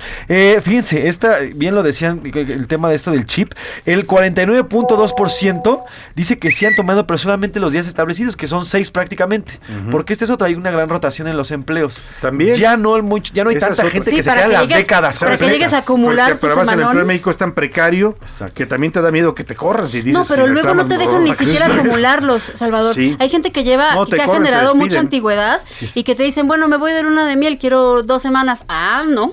Tienen que ser divididitas. No, no, no. Sí, es Tenemos los- una cultura del trabajo que hay que cambiar de Así verdad. es. Sobre el cigarro, el 85% dice es buena decisión, nos afecta a todos, qué bueno que se tomó que sí. esta decisión. Y sobre el tema de eh, los llamados que se hacen desde diversos países hacia nuestro país, el 65% dice que está bien, que buscan proteger al oficio periodístico, solamente el 10% dice que es para, para en contra del presidente. Pues muy bien, muchas gracias a José Luis y a Priscila. Gracias, y es día de homenajear a San Luis Potosí. San Luis Potosí. Yo soy de San Luis Potosí. Potosí, así Es empieza la- Muy bonita ciudad colonial, Sí. majestuosa, eh, capital de un estado también, tam- igual de, de excepcional, con una naturaleza privilegiada, con recursos eh, minerales y de todo tipo abundantes. Así es que, ¿qué nos preparaste hoy, Priscila? Vamos a hablar de algo muy interesante que ocurre en su capital, que de hecho es patrimonio cultural de la entidad Salvador, es la procesión del silencio. Ah, qué bonito. Qué bonito. Yo soy de San Luis Potosí. En San Luis Potosí Capital, cada año se lleva a cabo un evento religioso tan posicionado e importante que fue declarado Patrimonio Cultural Inmaterial de la entidad en 2013, la Procesión del Silencio. Basada en las celebraciones de la Semana Santa de Sevilla en España y unida a la adoración local de la Virgen de la Soledad inculcada por la Orden Carmelita y la comunidad taurina, cada Viernes Santo desde mitades del siglo XX sale una procesión del Templo del Carmen en la que la Virgen recorre las calles adoquinadas rodeada de construcciones barrocas y neoclásicas del centro potosino para representar el dolor de la pasión y muerte de Jesús. La tradición comenzó en 1953 y hasta nuestros días ya suman más de 2.500 participantes de distintas cofradías, quienes de manera impecable portan diversos atuendos que representan desde el sincretismo y arraigo cultural con charros, adelitas y grupos indígenas, seguidos de hermandades flamencas, así como pasajes bíblicos como la Última Cena, rodeados de guardias de honor con túnicas y capuchas. Se calcula que son más de 80 mil espectadores los que abrazan la procesión que inicia al toque de un clarín y avanza con acompañamiento de tambores. Sin embargo, debido a la pandemia, después de 66 años ininterrumpidos, desde 2020 y con apoyo del Instituto Nacional de Antropología e Historia, se ha llevado a cabo de manera virtual, rindiendo homenaje al evento con varias imágenes de distintos fotógrafos. Este año depende del semáforo epidemiológico para que se realice nuevamente manera virtual o presencial, como en tantos años pasados de tradición. En A la Una, con Salvador García Soto, este es el mes de San Luis Potosí, en donde nos escuchan en su capital por el 96.9 FM.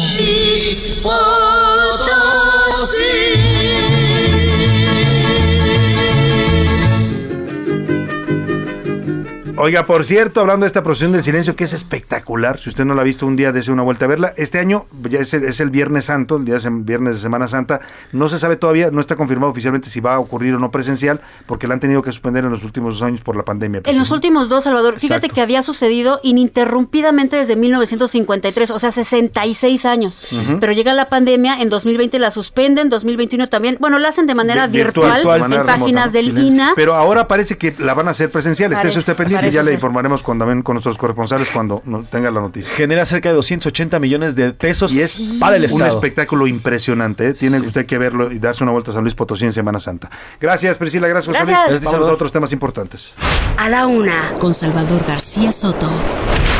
Y bueno, ya hablábamos hace un rato de esta polémica que se desató fuerte por las redes sociales por estos documentos que circulan, que sí son documentos oficiales de la Auditoría Superior de la Federación. Ya nos explicaba el auditor David Colmenares hace un momento que son documentos originales de cuando se emitió la primera versión de la cuenta pública, que eran preliminares, que las cifras no quedaron ahí porque después se aclararon con el Grupo Aeroportuario de la Ciudad de México y que quedaron en 113 mil millones de pesos, lo cual ocurrió también en el contexto de una andanada que le dirigió el presidente López Obrador y Morena, con amenazas incluso de destituirlo al auditor David Colmenares. ¿eh? Por eso es importante que se aclare este tema. ¿Cuánto costó realmente la cancelación del ANAIM, del nuevo Aeropuerto Internacional de la Ciudad de México? Para hablar de ese tema hago contacto con el diputado federal panista Héctor Saúl Telles, que ha presentado un punto de acuerdo en el Congreso para que se aclare y se explique bien este tema. ¿Cómo está, diputado? Buenas tardes. Hola Salvador, muy buenas tardes, contento de estar contigo, con todo tu auditorio. Igualmente, eh, diputado, gusto en saludarlo. Oiga, platíquenos, propone usted que vaya a la auditoría a explicarles bien a los diputados qué pasó con estas cifras y por qué tenemos estas variaciones tan grandes. Por supuesto, Salvador, se ha creado toda una danza de cifras, lamentablemente, que se han originado desde la Auditoría Superior de la Federación. Creemos que es necesario fijar ya una cantidad del monto exacto que ha costado la cancelación, este capricho presidencial de llevar a cabo la cancelación del nuevo aeropuerto internacional de la Ciudad de México.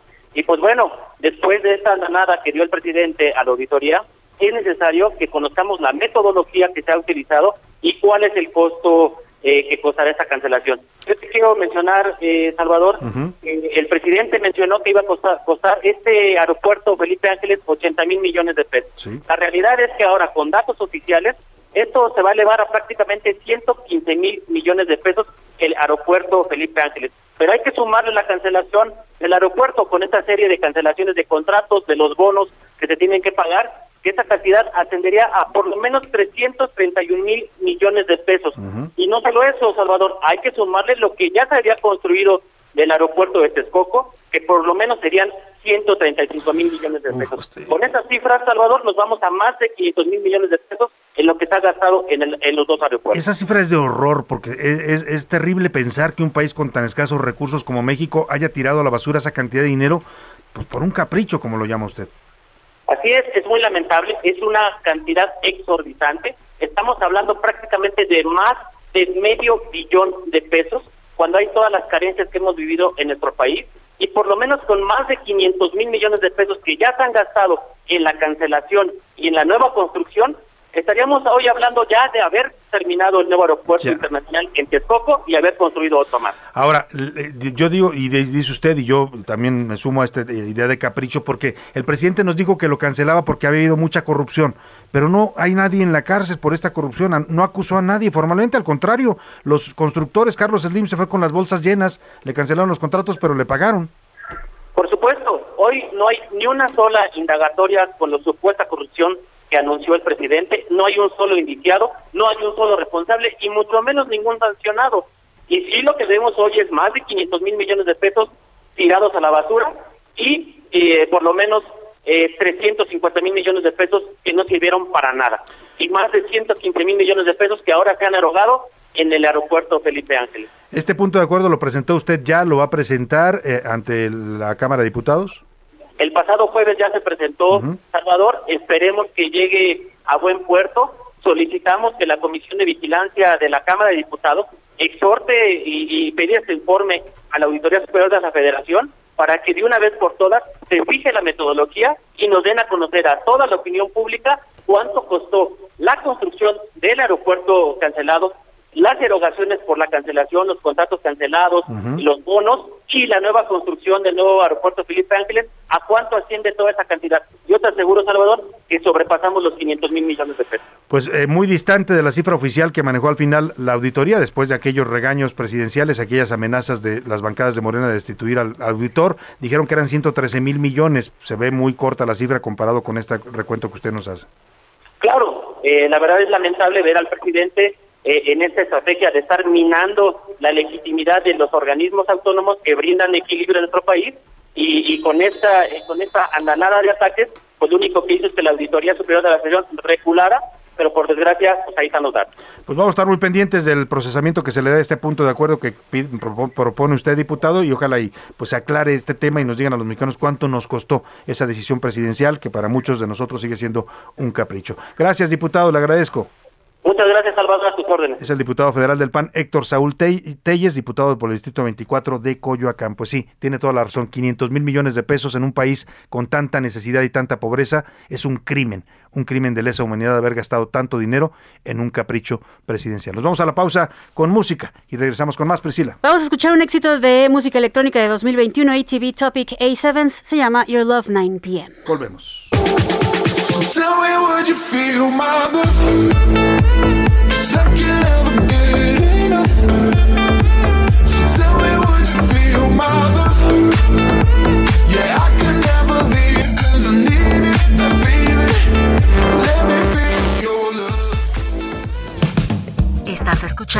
A la Una con Salvador García Soto. Regresamos. Ya estamos de vuelta con A la Una con Salvador García Soto. Bienvenido a tu dosis de buenas noticias. Mi nombre es Soy la Alegría. Médicos del Hospital General de Zona número 2 del IMSS en Nuevo León lograron salvar la vida de un menor de 7 años de edad tras actuar de forma inmediata cuando sufrió un paro cardiorrespiratorio. ¡Wow! El menor, cuyo nombre no fue revelado, acudió a realizarse un examen de orina como parte de un tratamiento de una infección urinaria ya controlada, cuando sin razón aparente sufrió un desmayo repentino antes de subir unas escaleras en el acceso principal de la unidad médica. El hecho fue presenciado por un médico familiar quien de inmediato activó un código de emergencia para trasladar al menor en una camilla a la sala de urgencias pediátricas. El corazón del menor dejó de latir durante 10 minutos, por lo que los médicos tuvieron que intubarlo y dar maniobras de reanimación avanzada mediante cinco siglos en que las compresiones manuales hicieron posible la circulación sanguínea hasta que tuvieron éxito. Una vez más los médicos mexicanos haciendo milagros.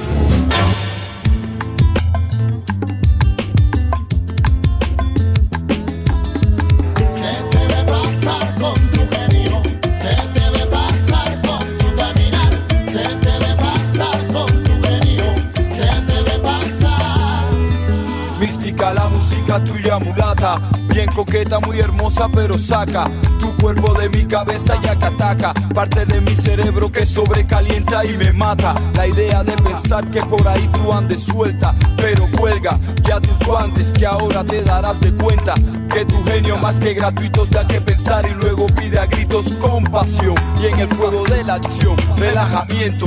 Bien te encanta jugar en todos esos buenos momentos.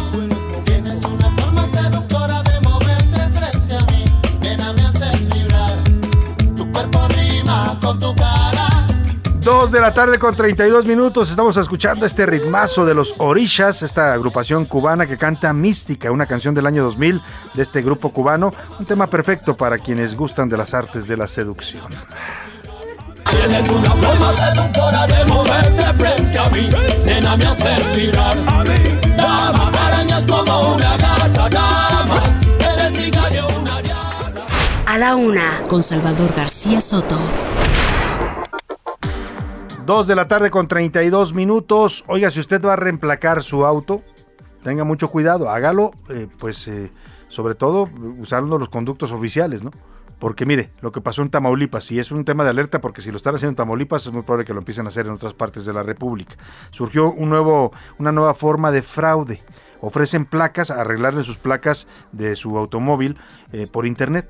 ¿Quieres eh, arreglar tus placas? Aquí te lo tramitamos, ¿no? Con, con garantía oficial y bla, bla, bla, bla, bla, bla, le dicen, ¿no? Entra usted a la página, sí, mi auto es tal marca, le cobran tanto y le van a tramitar sus placas. Pues sí, les estaban dando placas, pero placas falsas. Era una forma de fraude a mucha gente allá en Tamaulipas que cayó en esto. Ya hay una alerta de las autoridades estatales, pero hay que tomarlo en cuenta en otras partes de la República por si usted ve este tipo de anuncios. Carlos Juárez, platícanos allá en Tamaulipas qué es lo que estaban haciendo estos defraudadores que ofrecían placas muy fáciles de conseguir. Hola, ¿qué tal Salvador? Muy buenas tardes. La situación de no querer hacer filas en las oficinas fiscales ha provocado que los conductores, los contribuyentes, estén comprando placas a través de las redes sociales, principalmente Facebook. ¿Qué les venden? Bueno, pues láminas de unidades robadas o que simple y sencillamente son piratas. Las autoridades de la Secretaría de Seguridad Pública del Estado han detectado al menos 16 vehículos en estas condiciones en la ciudad de Tampico. Anteriormente, en el 2021, en todo el año habían sido 32 casos de este tipo, lo que preocupa a las autoridades de seguridad pública y les hizo un llamado a los ciudadanos a que eviten adquirir estas láminas a través de redes sociales porque pueden meterse en un problema legal. Hay que recalcar que el contar con placas sobrepuestas pues es un delito que se castiga con cárcel. Incluso actualmente hay dos personas, dos conductores vinculados a proceso ante la Fiscalía General de Justicia del Estado, mientras que en los demás casos pues prácticamente han perdido su unidad porque se encuentran consignadas ante las autoridades estatales. Salvador.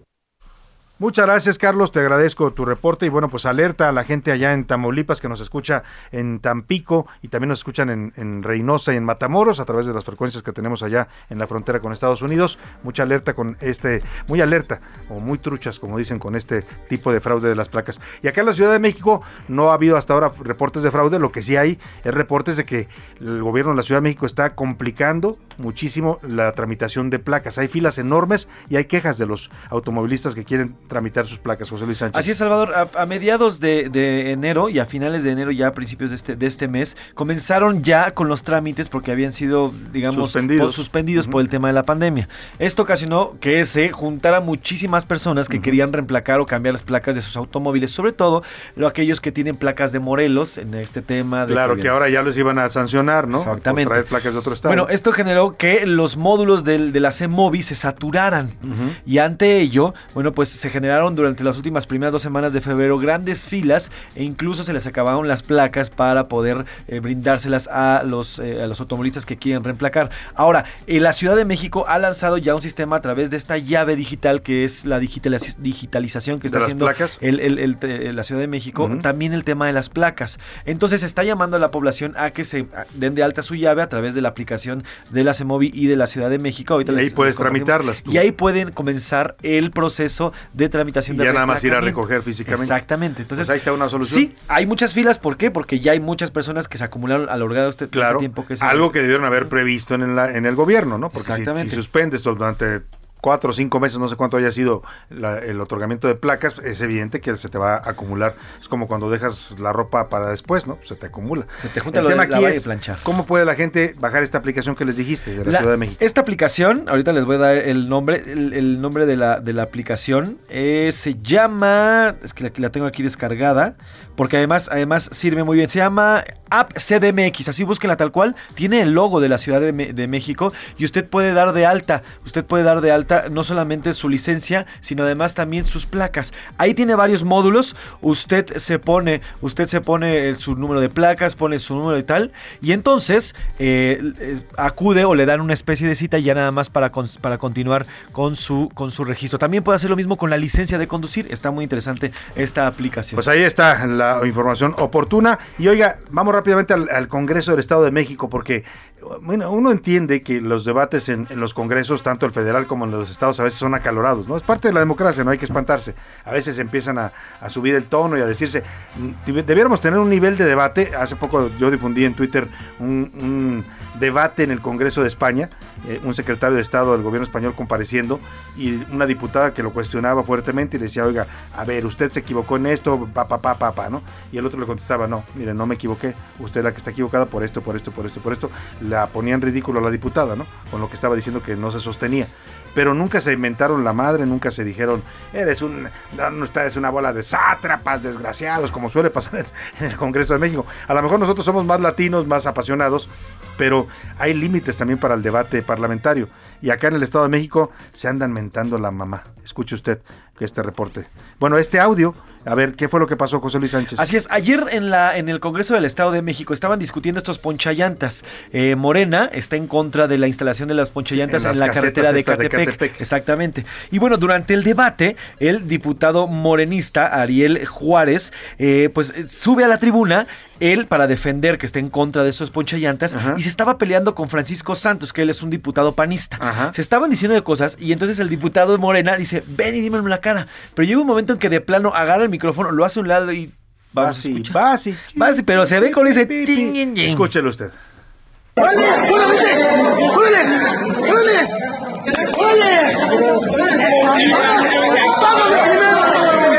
¡Págame primero!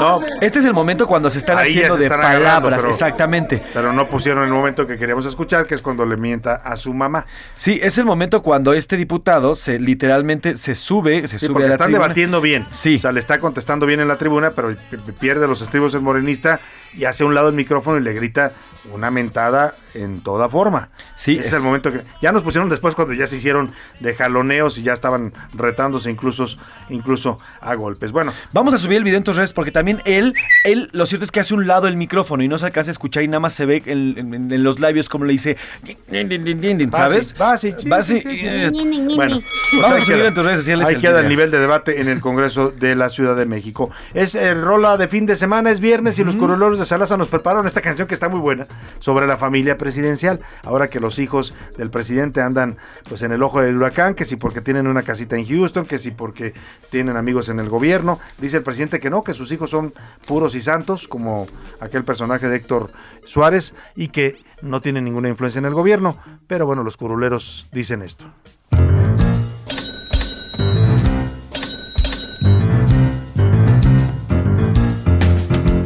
Resulta que en la casa, la de los López Adams, no más será la nata, hay muchos temas más. Si vas a investigarlos, te lista tu defensa, porque ahí te va el Estado, la Fiscalía y el SAT. ¿Qué negocios? ¿Qué empresarios?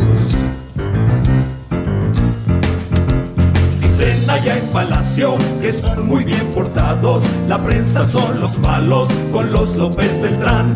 Si vas a investigarlos, te lista tu defensa, porque ahí te va el Estado, la Fiscalía y el SAT. ¡Qué familia! ¡Qué fortuna! Andy José y Gonzalo salieron súper buenos, buenos para hacer negocio en el gobierno del papá. Si vas a investigarlos, te lista tu defensa, porque ahí te va el Estado, la Fiscalía y el SAT. Bueno, muy buena canción. Qué de rola, Quebruleros de San Lázaro, Pepe Navarro y Pepe Velarde, la familia López Adams, así, además así se llaman. Sí. La familia López Adams, ¿no? De por José Ramón López Beltrán y Caroline Adams. Terereren, Ten, ten, ten, ten. Pues así andan los López ¡Qué Adams locura! y los López Beltrán. Vámonos a otro Unas tema, pero antes, antes unas mañanitas que nos pidieron. Sí, nos lo pidieron Salvador en los mensajes. Por favor, le pueden mandar mañanitas a mi papá. Él se llama Johan Córdoba. Mañana es su cumpleaños. Le gusta la sección del bueno, el malo y el feo de noticias Ah, de la noche. muchas gracias. Me llamo Cami. Pues ahí está, Cami, señor John para tu papá. Johan Córdoba, muchas felicidades, feliz cumpleaños, señor Córdoba, y qué bueno que nos vea todos los días. Estamos también en la televisión, en Canal 10 de televisión abierta, 151 de. Ah, no, ya cambió de Easy. 151, sí, ya regresamos al 151. porque 151 de Easy, 10. de Total Play, 10 de Axtel, y por ahí en Sky estamos en el 161 161 de Sky. Y también estas mañanitas para Noé Martínez Santos, otro radio escucha que cumplió años ayer. Felicidades, Noé, también. Y yo aprovecho para mandar también unas a una sobrina, Estela Anaí García. Le mando un- una felicitación porque también hoy es su cumpleaños. Muchas felicidades, Estelita. Y vámonos ahora a rápidamente Las a esta- este tema que le hemos comentado. Eh, ¿Qué tantas vacaciones toma usted al año? ¿Qué tanto en su empleo le dan pues esta prestación? Que es de ley, ¿eh? Por ley usted tiene derecho a seis días de, vacaciones por año trabajado. Nada más que para poder conjuntar unas vacaciones decentes, que dígame usted 15 días o 20 días, para que descanse el cuerpo como se merece, pues necesita trabajar en la misma empresa como hasta, ¿qué serán? Unos 10 años, ¿no? Sí, a ver, lo que marca la ley es que durante tu primer año son seis y cada año va aumentando dos hasta el, hasta el quinto Por eso, año. para y que eso tú se tuvieras ve- Sería 20 seis, días. Dos, cuatro, seis, ocho.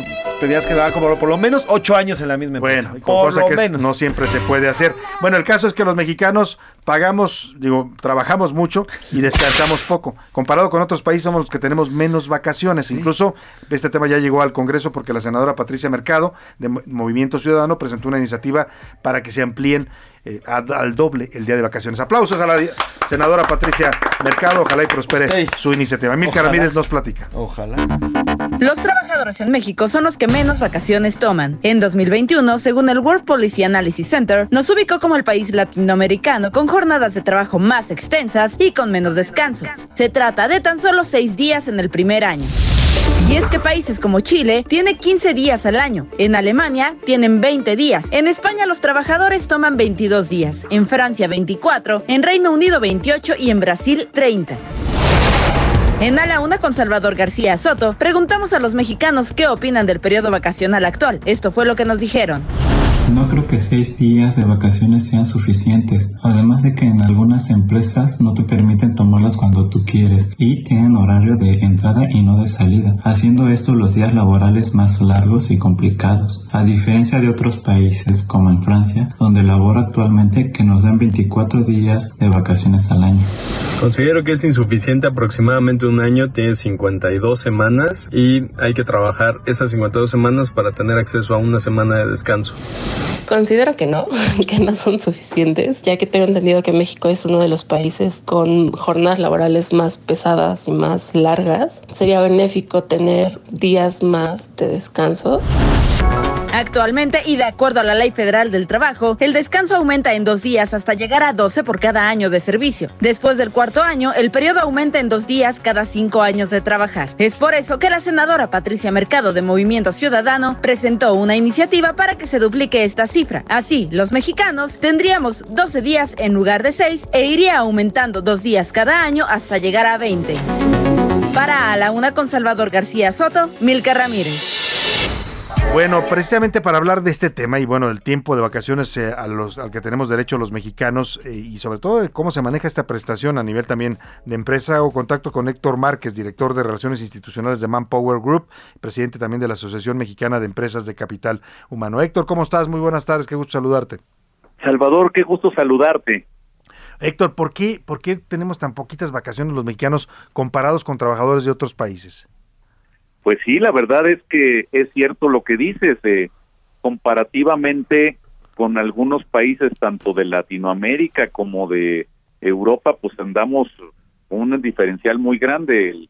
De repente, pues todos sabemos que para efectos, por ejemplo, de España, pues son eh, 30 días este, naturales, pero con Francia son 30 días re- este, laborales. Y bueno, y no se diga ahora, por ejemplo, esto que acaban de anunciar de Bélgica en la semana, que inclusive ya su semana laboral es de cuatro días. Entonces sí, el, el, el empezar nosotros con seis días es, es una diferencia sí bastante significativa de manera que este pero así ha sido que históricamente se quedó es un tema que de esos que tienen un rezago en nuestras leyes y, y así se había quedado por por los siglos de los siglos. ¿Cómo, cómo ves tú como experto en estos temas de capital humano eh, esta propuesta de la senadora Patricia Mercado de Movimiento Ciudadano que pide eh, aumentar por lo menos al doble las vacaciones a las que tienen derecho en la ley los mexicanos? Y yo creo que es muy correcta el, el por lo menos que sea así. Tampoco podríamos irnos de inmediato eh, a, a igualar un mes. Entonces, eh, la verdad es que cuando tú eh, recordarás que tomas unos días de vacaciones, una semana no te logras desconectar. no, no, no. Te- Apenas te estás requiere- relajándote cuando ya tienes que volver, ¿no? Se requieren al menos, es la, es la verdad, que se requieren por lo menos dos semanas para que ya entres en, un, en una situación de relajamiento y, y el, el pasar esto de las vacaciones no es, no es un lujo, realmente eh, se necesita así es, es desestresarse, el- hay, eh, se puede comprobar muy fácilmente, hay veces cuando ya no puedes y resolver un tema y simplemente eh, ya te vas a dormir y al otro día fresquecito ya puedes hacer las cosas, se requiere el descanso. Entonces, eh, este tema de las vacaciones, llevarlo a dos semanas, no es eh, en contra de la productividad, sino lo Claro. contrario, la gente llega entonces ya con las baterías bien cargadas y puede ser mucho más este, productiva y tener mucho más calidad en su trabajo, por supuesto, su, su actividad de interacción que siempre se requiere en las oficinas y, y con el- los clientes, no se diga, pues va a ser mucho mejor, más asertiva. Claro. Eh, es algo que conviene realmente. Conviene a las empresas, conviene a los trabajadores, conviene a la salud pública y conviene al país también, por supuesto. Ahora, Héctor, eh, eh, decía, decías tú, a veces eh, eh, esto como que lo traemos de tantos años en la cultura laboral mexicana que nos cuesta trabajo, incluso al trabajador, a algunas empresas también concederlas, pero al trabajador decir es que si me voy voy a perder mi trabajo, es que cómo me voy a ir tantos días de vacaciones, o sea, tenemos todavía que cambiar también la mentalidad, además de cambiar la ley. Sí, absolutamente. Y, bueno, va a ser muy bueno, ojalá este para algunos sectores, por vamos a dar par de ejemplos, eh, eh, pues no se diga, hay sectores que lo tienen muy claro, como puede ser el sector educativo, en donde pues hay eh, las vacaciones se toman simultáneamente, para Claro. todos es muy muy bueno, pero sectores que hoy, eh, por ejemplo, manufactura, que es la- la- el sector más grande que tenemos, transformación en el país, donde hay más empleados, pues bueno, el que puedan salir simultáneamente cuando se cierran las líneas de producción, eh, pues va a ser algo mu- muy efectivo, productivo, así es que para que no haya esos estrés de, híjole, me voy y luego Claro. qué pasa en mi ausencia o me vayan a despedir mientras no estoy, ¿no? Entonces creo que va a ser una gran oportunidad para que se organicen mejor ciertos sectores y así que pues ojalá y se apruebe en esta breve. propuesta. Pues muy bien, Héctor Márquez, director de Relaciones Insti- Institucionales de Manpower Group y también presidente de la Asociación Mexicana de Empresas de Capital Humano. Un gusto escuchar tu opinión sobre este tema. Salvador, aquí estoy como siempre a tus órdenes, muy buen fin de semana. Igualmente de- también para también, ti. por favor. Muchas gracias. sí. Rapidísimo, Salvador. Se dijo en esta en este gira que está haciendo el presidente López Obrador que había viajado en un avión, eh, en un Gulfstream, en un avión de la Fuerza Aérea Exactamente. Lo cierto es que en su ida hacia Baja California fue en un avión Aeroméxico, pero ahorita rumbo a Piedras Negras sí acaba de tomar un avión de la Fuerza Aérea Mexicana y se va a transportar en este avión rumbo viene de Coahuila, perdón, viaja a Coahuila y viene Sí, precisamente de que- Chihuahua. Pero eso no es la primera vez que ocurre. En, en Sí, trayectos entre gira, sí ha tomado aviones del ejército porque tiene que llegar a un horario. Pero cuando viaja originalmente a los puntos, ayer se, decía esto, se subieron imágenes diciendo el presidente ya no está usando avión comercial, ya viaja en aviones del ejército por su vuelo a Tijuana. No, falso, ese fue un dato falso. Eh, sí, para viajar a Tijuana usó un avión comercial de Aeroméxico. Y en otro, ah, rápidamente nada más le digo, la propuesta de Patricia Mercado en este tema de las vacaciones es que empecemos con 12 días, o sea, el doble de lo que nos da ahora la Ley Federal del Trabajo, se suba a 12 días en el primer año de trabajo y cada año se va, aumenten dos para que lleguemos a un total de 20 días de vacaciones. Yo digo que apoyamos Yo también, la a propuesta favor. de la senadora Mercado. Sin duda Y le es una buena. una cena, Salvador. Y Si vamos a pasa, le invitamos Sí, una le cena. invitamos, aquí la vamos a traer y vamos a platicar con ella. Vámonos rápidamente a los deportes con el señor Oscar Mota. Si ya saben cómo me pongo, ¿para qué me invitan? Oscar Mota, ¿cómo estás? Querido Salvador García Soto, ¿cómo estás? Te mando un gran abrazo. Hoy un gran día para ganar. Yo pido, por favor, 345 días de vacaciones más los puentes, ¿no? Por favor. Más, No, bueno. más, Oscar. De una vez, ¿no? Sí, está bien, me parece bien. Y días económicos, si quieres también. De una vez, días podría funcionar vacaciones como las que está tomando el entrenador del América. Lamentablemente tengo que iniciar esta sección rápidamente, mi querido Salvador, con una mala noticia para el mundo del fútbol. El sensible fallecimiento del exfutbolista Héctor Pulido, seis veces campeón de con el Cruz Azul, murió a los 79 años de edad luego de estar algunos días internado por complicaciones de salud. En paz descanse Héctor Pulido y obviamente un fuerte abrazo a toda su familia y a los aficionados de Cruz Azul. Siguiendo en temas de fútbol, el día de ayer inició la aventura de la selección mexicana femenil para llegar al Mundial de Australia. Eliminatoria mundialista vencen 9 a 0 al equipo de Surinam. Bien por el equipo femenil que estará disputando otro partido el día domingo. Y de aquí nos vamos rápidamente con las voces de la semana. I just, I don't know, I don't feel, I don't feel deserving of this. Y entiendo que, al no estar vacunado hoy, no puedo viajar a la mayoría de torneos, de momento. ¿Y ese es el precio que estás dispuesto a pagar? Es el precio que estoy dispuesto a pagar. Y el París es un gran equipo y el Madrid es un gran equipo, y... pero nosotros no estamos en esa competición, por desgracia. Por desgracia no estamos ahí. Sí, da coraje, da coraje. Yo que soy muy competitivo y muy ganador, pues ya me dio coraje quedar eliminado de la, de la Champions, ¿no? Nos está costando este comienzo de torneo por distintas circunstancias, que no me voy a poner a enumerar aquí ahora, pero que tenemos que superarlas y corregirlas. El torneo es largo y tenemos que enderezar el rumbo lo antes posible. Hola a todos, Ah, muy feliz de volver aquí a México. Quería saludar a todos mis amigos mexicanos y nos vemos por aquí durante todos estos días, ¿vale? Un abrazo fuerte a todos.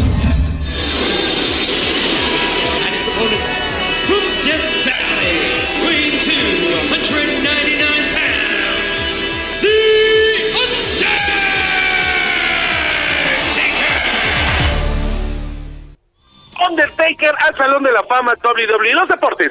Muchas gracias, Oscar Mota. Buen fin de semana. Hoy un gran día para ganar. Vamos rápidamente al entretenimiento con Priscila Reyes. Qué triste luce todo sin ti. Los mares de las playas se van, se tiñen los colores de gris. Hoy todo es soledad. No. Qué buena versión hizo Rodrigo, ¿eh? No me vas a decir que no tiene un vocerrón No, este tiene un vocerrón, pero no es fácil hacer una versión del triste No. y que te salga diferente a la, a la original. Claro, que te salga diferente y que la tengas bien colocada. Y está súper bien colocada la voz de Rodrigo. Y entonces ya sabemos que Rodrigo de la Cadena es un súper cantante. Oigan, rápido, los ganadores de los discos. Magdalena García, Abigail Rodríguez, Marta Angélica, Ramón Romero, María del Refugio, Noé Martínez, Miguel Ángel Martínez, Luz Márquez y Silvia Clotilde. Todos ustedes ya recibieron las instrucciones. Felicidades para recoger los discos. Y los ganadores de los boletos, pues allá, allá nos vemos el, el- domingo.